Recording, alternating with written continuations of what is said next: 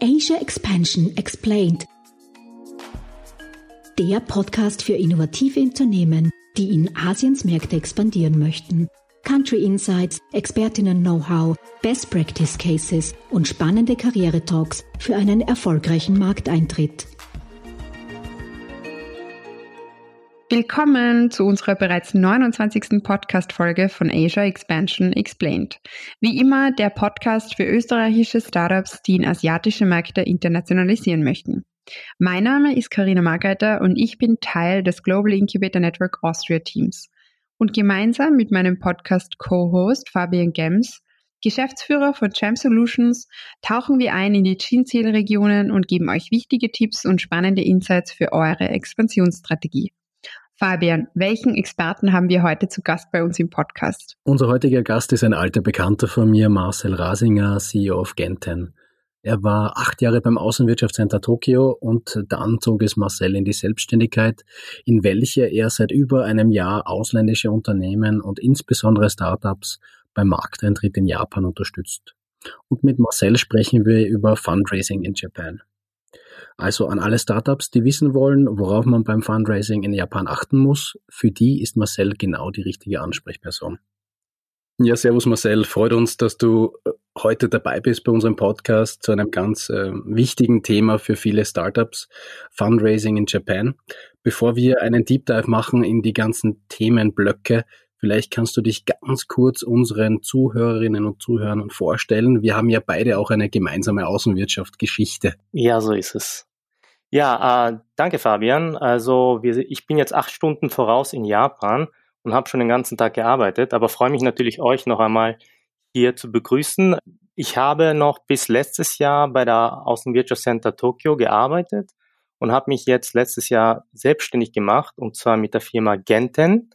Was ich mit dieser Firma mache, ist ganz einfach erklärt. Also ich habe gesehen, der Bedarf von ausländischen Startups und Firmen, die in Japan den Markteintritt machen wollen, sind sehr zahlreich und da wollte ich halt den Versuch machen, natürlich hier aktiv den Leuten beim Markteintritt zu helfen und äh, vor allem Startups natürlich aus Europa, die in Japan Fuß fassen wollen. Super, perfekt. Karina, sollen wir dann gleich reinstarten in das Thema Fundraising in Japan? Definitiv, lieber Fabian. Ich glaube, wir haben heute einen echten Experten hier mit Marcel. Ja, jetzt übertreibst du. Und ja, nein, nein, nein, nein. ähm, und deswegen würde ich eh sofort starten. Und zwar ähm, kriegen wir bei Gin auch immer wieder die Frage, wie schaut's denn aus mit japanischen Investoren? Man kennt halt Softbank und so weiter, aber wann ist es denn wirklich sinnvoll, wenn man, dass man japanische Investoren an Bord holt? Ja, gleich mal eine sehr gute Frage. Und zwar, also ich würde mal sagen, es ist auf jeden Fall kein Markt, wo man gleich am Anfang einsteigt. Da ist es in Europa sicher zielführender, aber wenn dann die Firmenkriegskasse sozusagen voll ist und wirklich der japanische Markt angegangen werden will, dann macht es natürlich Sinn, hier einen lokalen Investor zu suchen, weil man kann sich sicher vorstellen, in Japan jetzt äh, mit einem Produkt oder mit einem Service hier zu starten, ist sehr ja, kostenintensiv, weil man braucht dann ein entsprechendes Marketing und die ganze Maschinerie für PR und Kundenservice. Und wenn man das nicht hat, dann ist es natürlich gegen die hiesigen Platzhirsche jetzt da sich behaupten zu können sehr schwierig. Und was ich vielleicht noch als zweites empfehlen würde, ist, wenn quasi die Marke, also die, der eigene Firmenname, halbwegs etabliert ist, dann macht es schon Sinn. Ich nehme da gerne eigentlich Apple als Beispiel. Also Apple hatte das Glück, dass sie von Softbank entdeckt worden sind, beziehungsweise die haben dann früh genug äh, miteinander gesprochen und Softbank hat den Markenwert sehr gut verstanden von Apple und hat einen Exklusivvertrag sich ausverhandelt, dass sie als einziges quasi Apple iPhones hier in Japan vertreiben können. Hm. Und äh, das war natürlich äh, der Coup von Herrn Son, weil schnell haben dann die Japaner auch von Hollywood-Stars gehört, die ein iPhone haben.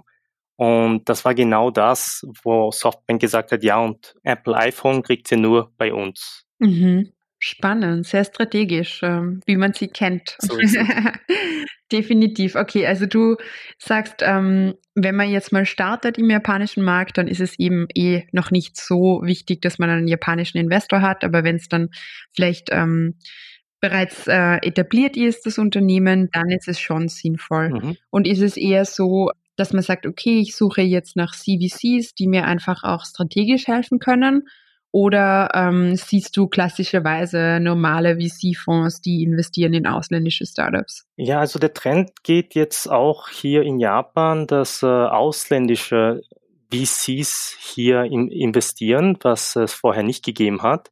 Also da tut sich schon einiges an Investitionskapital zusammen, aber es ist noch immer noch nicht äh, so groß wie Europa. Das heißt, das ist, das ist der Grund, wieso ich auch gesagt habe, in Europa ist man da wahrscheinlich auch in derselben Zeitzone und Kultur etwas besser aufgehoben. Aber ja, hier in dem Bereich tut sich jetzt immer mehr was. Leider haben wir auch hier äh, das Covid-Problem, beziehungsweise SARS-CoV-2 und äh, da muss man halt abwarten. Ich hoffe, dass es jetzt nicht dazu führt, dass es etwas den Markt, soll ich sagen, abkühlen lässt. Mhm. Ja, hoffentlich nicht. Problem Mhm. besteht eh fast weltweit. Ähm, also da sitzen wir alle im gleichen Boot. so ist es. Die asiatischen Märkte sind uns eh wahrscheinlich ja weiter voraus als hier in Europa. Aber was ich dich noch fragen wollte, und Fabian, das interessiert dich wahrscheinlich auch, wie oder wo fängt man denn an mit der Suche nach japanischen Investorinnen oder Investoren? Ja, das ist natürlich so eine Sache. Also es ist selbst für hiesige Startups recht schwierig, äh, an die Business Angels oder Angel Investors ranzukommen, weil es ist doch eher so, dass es mehr Startups gibt als Investoren. Weil hier in Japan ist diese Investmentkultur oder dieser Spirit, so wie in Silicon Valley halt, äh, bei weitem nicht äh, etabliert. Und es gibt nur ganz wenige. Also die wenigen Investoren haben natürlich den Luxus quasi, sich aus ihren vertrauten Kreisen diese Informationen von Startups zu sammeln und dann quasi sich nur die Rosinen rauszupicken. Und gerade für Newcomer ist es natürlich schwierig, da in dieses Netzwerk, in dieses Ökosystem reinzukommen. Vor allem auch sind diese Investoren nicht allzu risikofreudig, äh, in ausländische Startups zu investieren. Äh, einerseits aufgrund der Sprachbarriere, als auch wegen des Kapitalrisikos. Und jetzt, äh, ja, eigentlich auf Events zu gehen und dort dann bei Networking-Events äh, erst einmal Kontakte zu knüpfen, bei Pitching-Events sich sichtbar zu machen, das wäre eigentlich meine Empfehlung, was natürlich aufgrund der jetzigen Covid-Situation halt auch wiederum schwierig ist, da jetzt, weil alles auf Online umgestiegen ist und hier, da sehe ich schon sehr stark diese Schwierigkeit. Hm. Aber auch hier, auch hier äh, in Japan gibt es das Plug and Play, wo natürlich äh, Jin auch einen guten Kontakt hat mit dem Go Silicon Valley Programm. Und die haben zum Beispiel hier in Japan ein so Shared Office und da sich reinzusetzen, um mit den Leuten halt zu netzwerken, das, das ist äh, wahrscheinlich auch ein guter Weg. Ja. Mhm. Ich glaube, was wir Ja. da halt mitnehmen können, Marcel, ist, äh, ein Quick Win wird es nicht geben in Japan, oder? Aufgrund der Beziehungsorientierung, aufgrund der, der, des relativ kleinen Pools an, an, an Investoren, die auch an ausländischen äh, Startups interessiert sind. Das heißt, was man den Startups auf jeden Fall mitgeben könnte, ist, erwartet nicht, dass ihr nach äh, Tokio fährt und dann am zweiten Tag lernt ihr schon den besten VC der Welt kennen, oder? Also so ist es, ja. Also äh, es ist immer dieses, äh, dieses Trade-off. Natürlich in Silicon Valley gibt's mehr Investoren, aber da gibt's auch äh, noch mehr Konkurrenz quasi und da zum Schluss zu kommen, da wird ja wirklich mit äh, Ellbogen und alles gekämpft. In Japan ist es natürlich nicht so aggressiv wie in Silicon Valley, aber dafür gibt's halt viel weniger. Also da jetzt an die ranzukommen, ist dann eher die Schwierigkeit. Mhm. Und ähm, du hast davor eben Pitching-Events genannt. Jetzt Mhm. ist mir eben aufgefallen, dass ähm, wenn ein japanisches Startup pitcht im Vergleich zu einem europäischen oder eben österreichischen, von Ja. amerikanischen rede ich gar nicht, aber ist das immer ein kompletter Unterschied. Also so quasi japanische Startups sind eher zurückhaltend, mehr auf die Genau. Technik fokussiert und weniger auf das Marketing, bla bla, was natürlich bei uns auch wichtig ist. Mhm. mhm. Ähm, aber was würdest du da den Startups empfehlen? Also sollen sie da die japanische Variante wählen und sich anpassen oder Mhm. führt das dann dazu, dass sich der Investor denkt, oh Gott, äh, die versuchen jetzt hier einen auf Japan zu machen? Wie schätzt du das ein? Also ich finde, authentisch zu sein ist das Wichtigste und man muss jetzt nicht irgendwie versuchen, japanisch zu sein. Ich glaube, da ist es reicht es, wenn man die europäische Art einfach nicht zu marktschreierisch zu sein wie, sagen wir mal, USA, aber doch einfach kompetent und äh, selbstbewusst und das einfach rüberbringen. Ich habe halt öfters jetzt auch bei so Conference Calls von österreichischen Startups gegenüber japanischen Corporates. Und ich finde gerade auch, wenn man dann mit Ingenieuren, also Technikern und so spricht, ist das viel wichtiger als dieses, sagen wir mal, etwas pompöse, wo man sich äh, Superstar, ganz top, beste darstellt, ist, glaube ich, ein bisschen zu viel auch für die Japaner. Mhm. Ja, Mhm. also ein Tipp an dieser Stelle an alle Zuhörerinnen und Zuhörer. Gibt es sonst noch etwas, auf das man achten muss, ähm, wo du sagst, okay, das ist jetzt vielleicht im Vergleich zu Europa ganz, ganz, ganz anders? Also sei es jetzt bei der Due Diligence oder wie macht man eine Startup-Bewertung in Japan, also diese Dinge. Hm, Naja, das sehe ich jetzt nicht so unterschiedlich, aber natürlich, wenn man in Japan dann einen Investor haben will und äh, raisen will, denke ich mir schon, dass man einen CEO oder zumindest eine Person in, im C-Level haben muss, der Japanisch spricht. Weil äh, kannst du dir gut vorstellen, das ist halt wirklich wie äh, eine Ehe natürlich mit dem Investor. Und wenn da sprachlich doch die meisten Japaner kein Englisch oder recht schlecht Englisch können, wenn es da dann natürlich äh, einen CEO hast, der Japanisch spricht, äh, als Startup ist natürlich von enormem Vorteil. Also ich kann jetzt aus meiner Erfahrung nur von drei, drei japanischen Startups sprechen, wo Ausländer quasi als CEO sind und die sprechen alle exzellent Japanisch. Mhm. Äh, Und das ist schon ausschlaggebend. Okay, ja, definitiv. Also die Sprache ist natürlich sehr wichtig und ist halt dann, eh, wie du gesagt hast, das ist halt eine längerfristige Beziehung oder das sollte halt das Ziel sein, dass man sich Mhm. halt auch gut versteht und auf einer Wellenlänge ist. Und da sollten eben solche Barrieren weniger eine Rolle spielen, denke ich mal. Ähm, Genau, ja. Ja, Fabian, ähm, was mich noch interessiert und Marcel ist, ähm, gibt es auch Public Funding, also von, von der japanischen Regierung. Bei uns in Europa gibt es ja einige Initiativen von europäischer Seite oder auch eben von der österreichischen Seite. Ja. Wir haben die Venture Capital Initiative ähm, oder den Mhm. Business Angel Fonds. Gibt es sowas ähnliches auch in Japan? Ja, ähm, ich glaube, du kennst äh, die New Energy and Industrial Technology Dele Development Organization, kurz NEDO. Äh, das Mhm. ist quasi die staatliche Förderstelle. Und da ist, ich glaube, auch die FFG quasi noch in guten Kontakt. Mhm. Und also NEDO ist quasi die äh, Förderstelle und die ist dem japanischen Wirtschaftsministerium, also kurz wieder METI, untergestellt und die fördert halt hauptsächlich so Technologies und die halt langfristig Zukunftsaussichten haben. Also das Selektionsprogramm ist sehr, sehr streng, aber wenn man zugelassen wird, dann kriegt man Förderungen bis zu zwei Drittel des Investitionsbetrags und maximal bis zu 200 Millionen Yen. Das sind circa 1,6 Millionen Euro und das über einen Zeitraum von ja, 1,5 bis zwei Jahren. Ähm, ja, aber da, da muss man auch sagen, ähm, äh, je nach Vertical, in welchem Bereich man jetzt aktiv ist, schwankt natürlich der Betrag, wie viel man ma maximal bekommen kann. Ja, Mhm. und ich war einmal bei Nido. Das war auch eine Genau. spannende Erfahrung. Also das sind wirklich, ähm, ja, also es ist eine etablierte Institution, wo alles seine Regeln hat und das ist nicht So ist so, wie man sich das vielleicht bei uns vorstellt, so, ja, man geht dahin, es ist alles ganz formell. Ähm, es war wirklich eine, eine tolle Erfahrung, das zu sehen. Okay. Ja, genau. Okay, ähm, Fabian, was haben wir noch für für ein Marcel? Was interessiert uns? Ja, generell vielleicht das Geheimnis japanischer Unicorns. Ja. Ähm, welche gibt es? Ui, da, da, da komme ich voll ins Kreuzfeuer. Gibt es überhaupt welche? Genau, das ist genau. Also ich glaube, die Japaner sprechen jetzt von drei Unicorns. Und zwar 2018, glaube ich, war das, war Mercari. Die sind auch in Amerika äh, am Markt. Und das ist eine App, eine Flohmarkt-App, wo du deine Sachen einfach über die App verkaufen kannst. Mhm. Mhm. Mittlerweile bieten sie auch Cashless Payment an. Also das war einer der Unicorns. Und dieses Jahr sind, glaube ich, sogar, oder letztes Jahr, sorry, sind zwei noch dazugekommen. Eine, die nennt sich Free, also frei mit 3e geschrieben. Äh, ist eine Buchhaltungs-App eigentlich, äh, Buchhaltung SaaS-Lösung.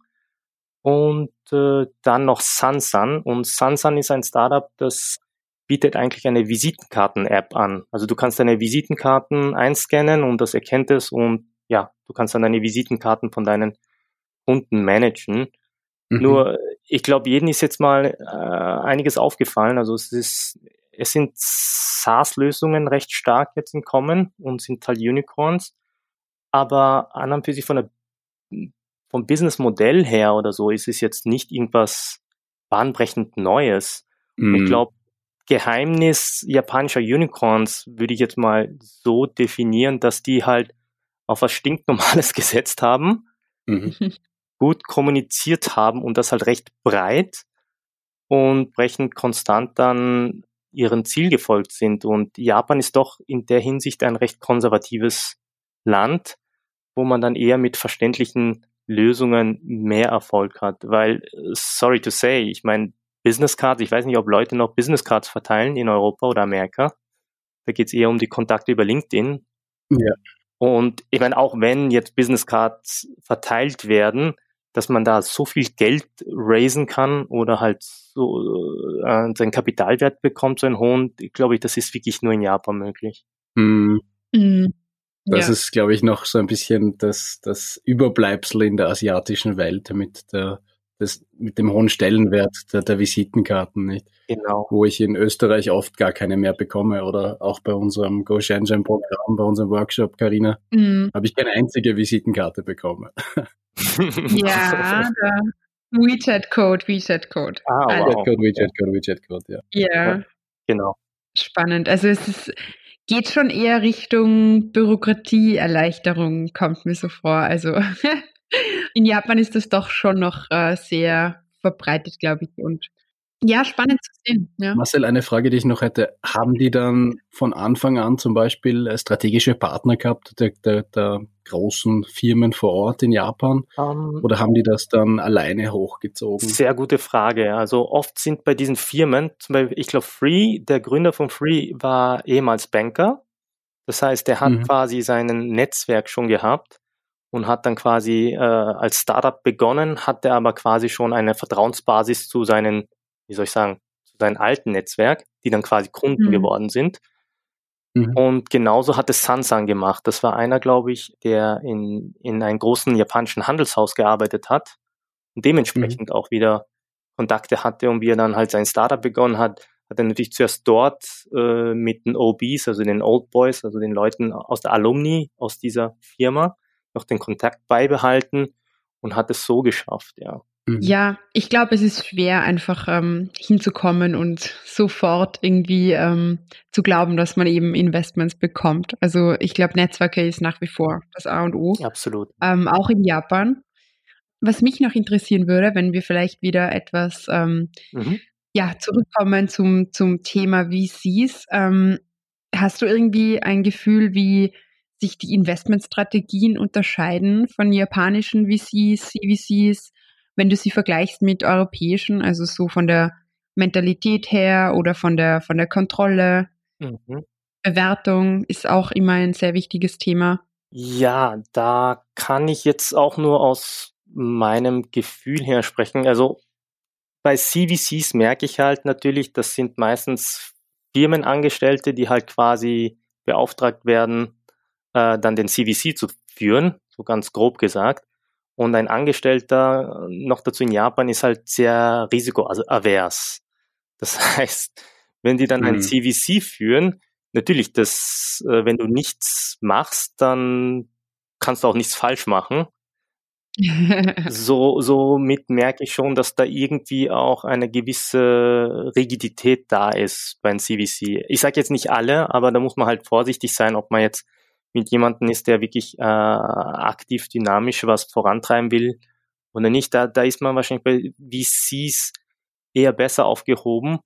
Aber auch hier, mm, ich kenne jetzt nicht europäische VCs so gut, aber die sind doch sehr, sehr vorsichtig, wollen sehr, sehr viele Termine, sehr, sehr viel Fragen, sehr, sehr viel Information bekommen.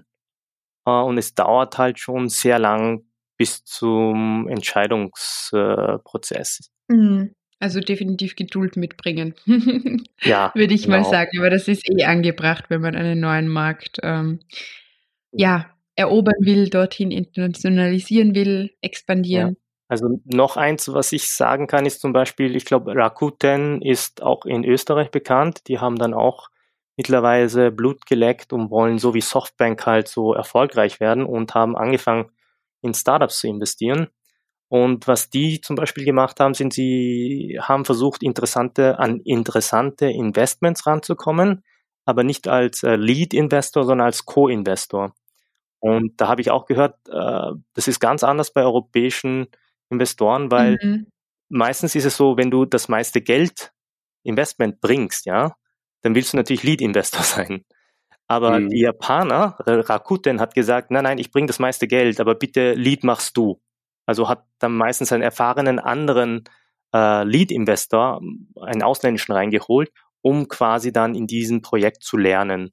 Mittlerweile hat sich das vielleicht schon geändert, dass sie selber auch mal Lead-Investor sein wollen, aber das ist was sehr Japanisches eigentlich, was man sonst nirgendwo sieht. Spannend, das habe ich noch nie gehört, aber das ist, äh, ja, drückt sehr gut aus. Ja. man, also das ist wirklich äh, interessant. Oder Fabian, hast du das gewusst? Nein, aber es ist, glaube ich, ein gutes Spiegelbild von all den Dingen, die wir jetzt so gehört haben in dem Japan-Podcast, mhm. ähm, dass äh, dieses Understatement halt äh, man möchte noch lernen, man, man tritt vielleicht einen Schritt zurück, anstatt dass man einen Schritt auf jemanden zugeht. Äh, genau. Äh, aus Höflichkeit, äh, das, das spiegelt das, glaube ich, auch ganz gut wider.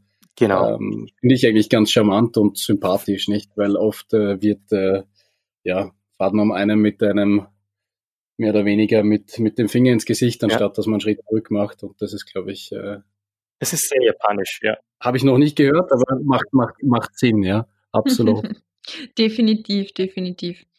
Ja, ähm, was wir noch fragen könnten, den Marcel, ähm, wie schaut denn so der Markt aus? Also sind es eher Later Stage Investments mit mhm. größeren Ticket Sizes oder funktioniert auch der Business Angel Markt sehr gut? Da unterscheiden sich ja die asiatischen Länder sehr stark voneinander. Mhm.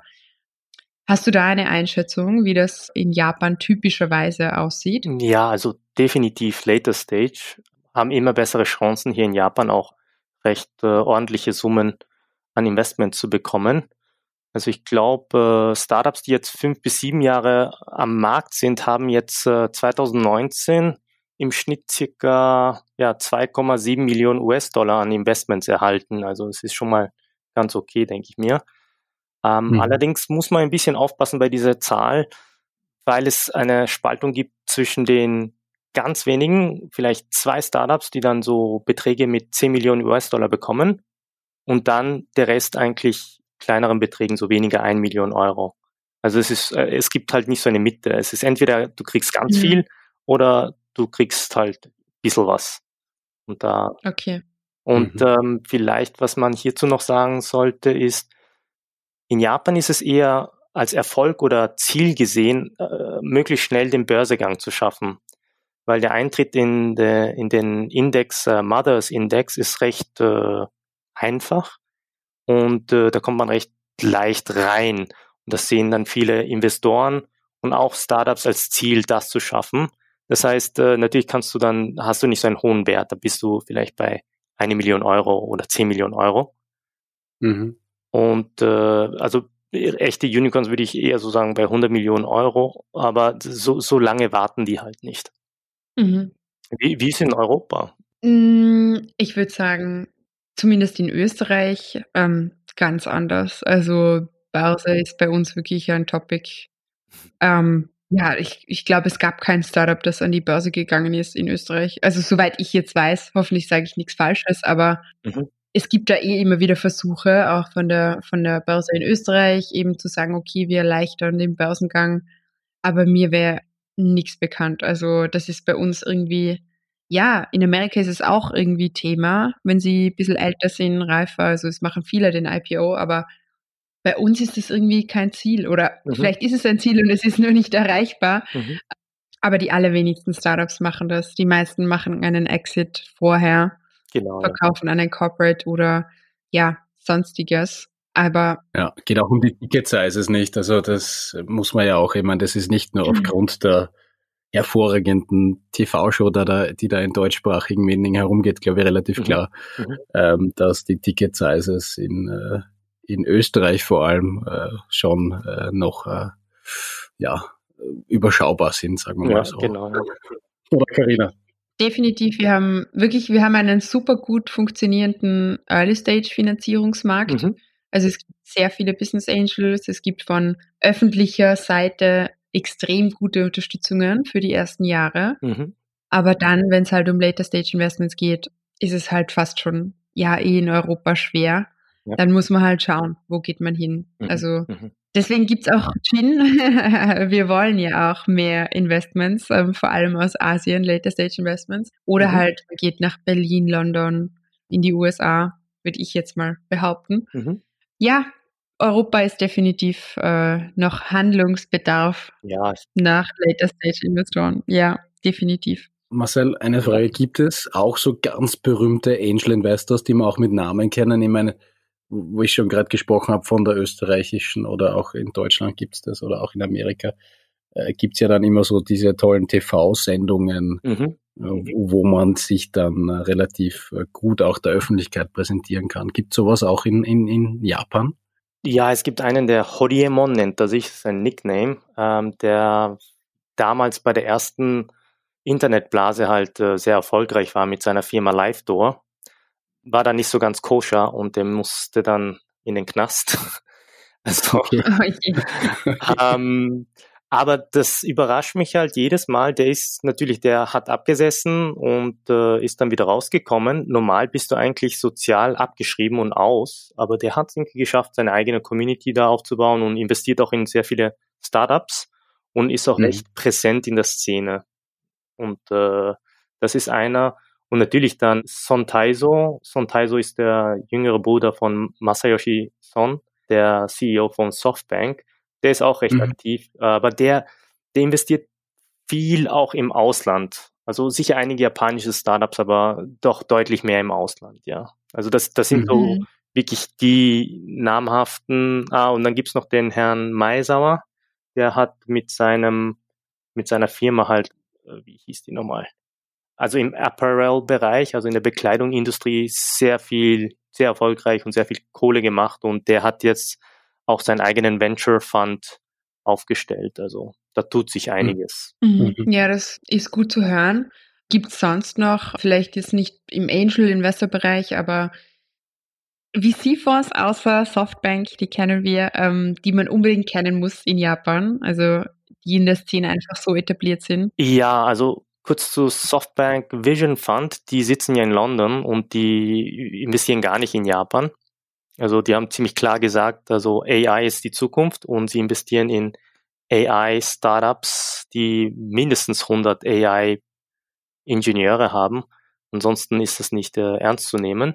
Also sehr viel in China und so und Amerika. Okay. Ähm, mhm. sonst namhaft, ja, ich meine, Salesforce, glaube ich, kennt jeder. Salesforce Venture. Ja. Dann gibt es Globis Capital Partner. Ähm, dann, ah ja, Jafco sollte man auf jeden Fall wissen. Ist äh, eigentlich der größte japanische Fund in dem Bereich. Und ja, mit ca. 61,4 Milliarden japanische Yen. Also die haben mhm. ja sonst äh, ja PayPal, Ventures. Ähm, ich glaube, Google ist auch mit ihrem Venture Arm hier, wenn es interessante Startups gibt. Ja, da, da gibt es schon einige. Also ich glaube, ähm, es wird sicher mehr in dem Bereich. Mhm.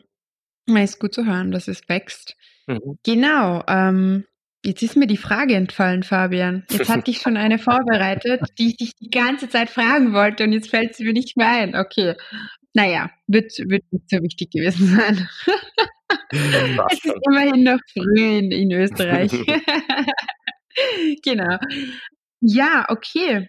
Fabian, haben, haben wir noch Fragen an den Marcel? Ich glaube, wir haben relativ viele Themenblöcke abgearbeitet, äh, von der Frage, ab wann es Sinn macht, äh, japanische Investoren an Bord zu holen. Mhm. Wie, wie geht man überhaupt mit der Suche um? Äh, besondere Themen zum Raisen haben wir diskutiert. Mhm. Wir haben über das mhm. Public Funding gesprochen, ein bisschen über die Unicorns. Ich glaube, wir haben äh, die meisten Themenblöcke, die wir uns so vorgenommen haben, äh, abgearbeitet im klassischen Sinne. Lieber Marcel, gibt es noch ja. irgendwas von deiner Seite, was du unbedingt noch loswerden willst, bevor wir zum deinem Insider-Tipp kommen? Ach so, ja. Na, ich, Runtastic, glaube ich, ist für jeden ein Begriff als Erfolgsstory in Österreich. Ja. Mhm. Und Runtastic hat es ja auch in Japan geschafft. Zwar jetzt nicht, äh, wie soll ich sagen, ist eine eigene Story. Äh, die wurden von NTT Docomo gefunden. Das ist der größte Mobilfunkanbieter Japans.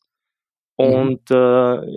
äh, NTT Docomo hat jetzt nicht in Runtastic investiert, sondern die haben eine, eine Fitness-App gebraucht für ihr eigenes Docomo-App-Angebot für ihre, ich sag mal, lang, langjährigen Kunden.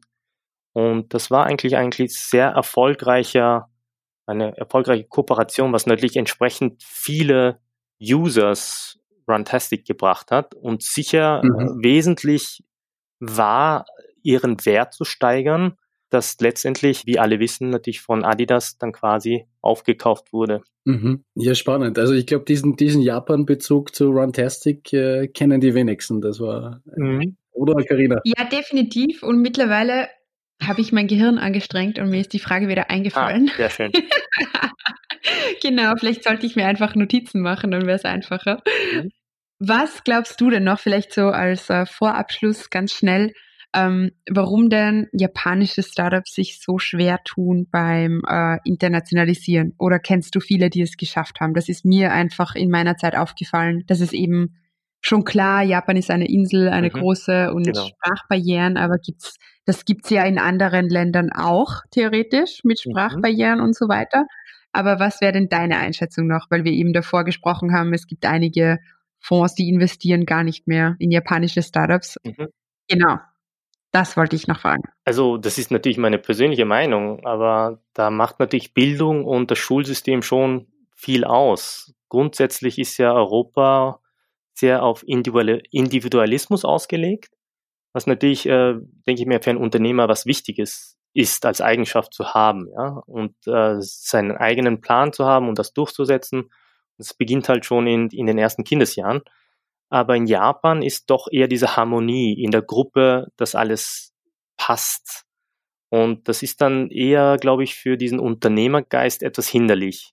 Und ich, mhm. also das ist meine Interpretation und meine Meinung. Ich glaube, das liegt sehr viel halt äh, in der japanischen, im Bildungssystem, dass halt dieses Individuum, das in der Klasse dann die Hand hebt oder sagt, ja, das soll so sein und ich glaube, das ist richtig und so, das wird halt nicht so gefördert, sollte viel mehr gefördert werden. Mhm. Na gut, dann äh, danke. Gerne. Jetzt kommen wir wirklich zur Abschiedsfrage, okay. oder Fabian? Magst du sie stellen? Ja, gern. Wir stellen allen unseren Podcast-Gästen immer dieselbe Frage. Wir werden dann auch einmal am Best aufmachen von, von allen hintereinander gestalten. Definitiv. Eine Bonusfrage. Was ist dein persönlicher Insider-Erfolgstipp? Du warst ja lange in der Außenwirtschaft tätig, hast mhm. sehr viele ähm, österreichische Unternehmen beraten. Jetzt äh, mit der eigenen Firma machst du es auch äh, erfolgreich. Mhm. Was ist so das, was du einem Startup, einem Jungunternehmer, einem Mittelständler, wer auch immer zuhört, äh, mitgeben kannst? Was ist das, was für dich unerlässlich ist, um am japanischen Markt erfolgreich zu sein? Ja, also ich habe natürlich sehr viele österreichische Firmen, jetzt japanischen Firmen vorgestellt und ich glaube, da sind alle irgendwie Gefangener ihrer eigenen Psychologie, weil etwas, was ich selber aktiv gesucht habe und gefunden habe, ist irgendwie besser als es wird dir zugetragen und äh, ein anderer sagt dir, das ist super gut, du, du musst das, du musst das, du musst das nehmen. Und äh, das ist eigentlich auch schon eigentlich mein Tipp oder Insider-Tipp. Also die Strategie, einen richtigen Investor zu finden beziehungsweise gefunden zu werden. Also es ist diese, dieser Trick, in dem Blickfeld zu sein, um gefunden zu werden aber nicht selber aktiv zu dem Investor hinzugehen. Mhm. Ich hoffe, das ist verständlich. Also ja, ja. Was natürlich ein sehr, sehr schmaler Grad ist, nicht? Das heißt, das würde voraussetzen, dass man schon über gewisse Netzwerke und mhm. Aktivitäten mhm. im Land verfügt, ohne dass man zu pushy ist, um wirklich bei diesen Investoren dann vor der, jeden Tag vor der Tür zu stehen. Ne? Genau, also um ein etwas konkreteres Beispiel zu geben, ich meine, es gibt ja das äh, Go Silicon Valley, das über Jahre erfolgreich halt von Gin und der Außenwirtschaft Austria zusammen halt äh, aufgebaut worden ist. Und das ist so ein Sprungbrett, wo ich auch von österreichischen Startups gehört habe. Die sind natürlich dort in Silicon Valley und dort sind auch japanische Firmen und die japanischen Firmen zahlen sehr viel Geld, um ihre besten Leute dort zu haben, die dann scouten. Das heißt, der dort jetzt ist äh, von der japanischen Firma, der hat auch einen Druck, jetzt was Gutes zu finden. Und mhm. wenn man dann über diesen Kanal ist man dann auf einmal im Herzstück in der Zentrale in Japan und kann dann seinen Pitch eigentlich oder sich dort eigentlich bewerben. Natürlich eine immense Abkürzung ist. Also wenn man jetzt wirklich hier in Japan dann an der Tür klopft, dann ist man einer von so vielen und dann sagt man, nee, da ist schon wieder einer, der quasi sagt, er hat ein tolles Produkt und so weiter. Und da hört natürlich auch die, die, die Firmenleitung eher auf die, okay, was hat der jetzt da von Silicon Valley gebracht? Da habe ich schon mhm. von einigen das Feedback bekommen, also die sind überraschend schnell dann an die Spitze von japanischen Firmen gekommen und reden eigentlich mit denen schon konkret über Kooperationen. Mhm. mhm. Ja, super, Marcel. Vielen, vielen Dank für deine Zeit und deine Einblicke. Es war eine spannende Folge. Und ja, hoffentlich sehen wir uns bald wieder in Tokio. Ja, das hoffe ich sehr stark. Also bleibt Genau, so. genau. Ebenso, ebenso. Vielen Dank fürs Dabeisein, Marcel. Gerne. Danke, Marcel. Also dann, schönes Wochenende schon mal. Liebe Zuhörerinnen und Zuhörer, wir sind schon wieder am Ende unserer heutigen Folge angelangt. Wir freuen uns, wenn ihr auch nächste Woche wieder mit dabei seid bei Asia Expansion Explained. Das war Asia Expansion Explained, Ihr Podcast für eure Internationalisierung nach Asien. Ihr habt Fragen, Anregungen, Wünsche? Dann schreibt uns unter podcast.gin-austria.com. Weitere Infos zu den Startup Services von Global Incubator Network Austria findet ihr auf gin-austria.com. Ready for the next steps? Go big, go global, go Asia. Dieser Podcast ist eine Kooperation zwischen Jam Solutions und dem Global Incubator Network Austria, ein Förderungsprogramm des Austria Wirtschaftsservice und der österreichischen Forschungsförderungsgesellschaft.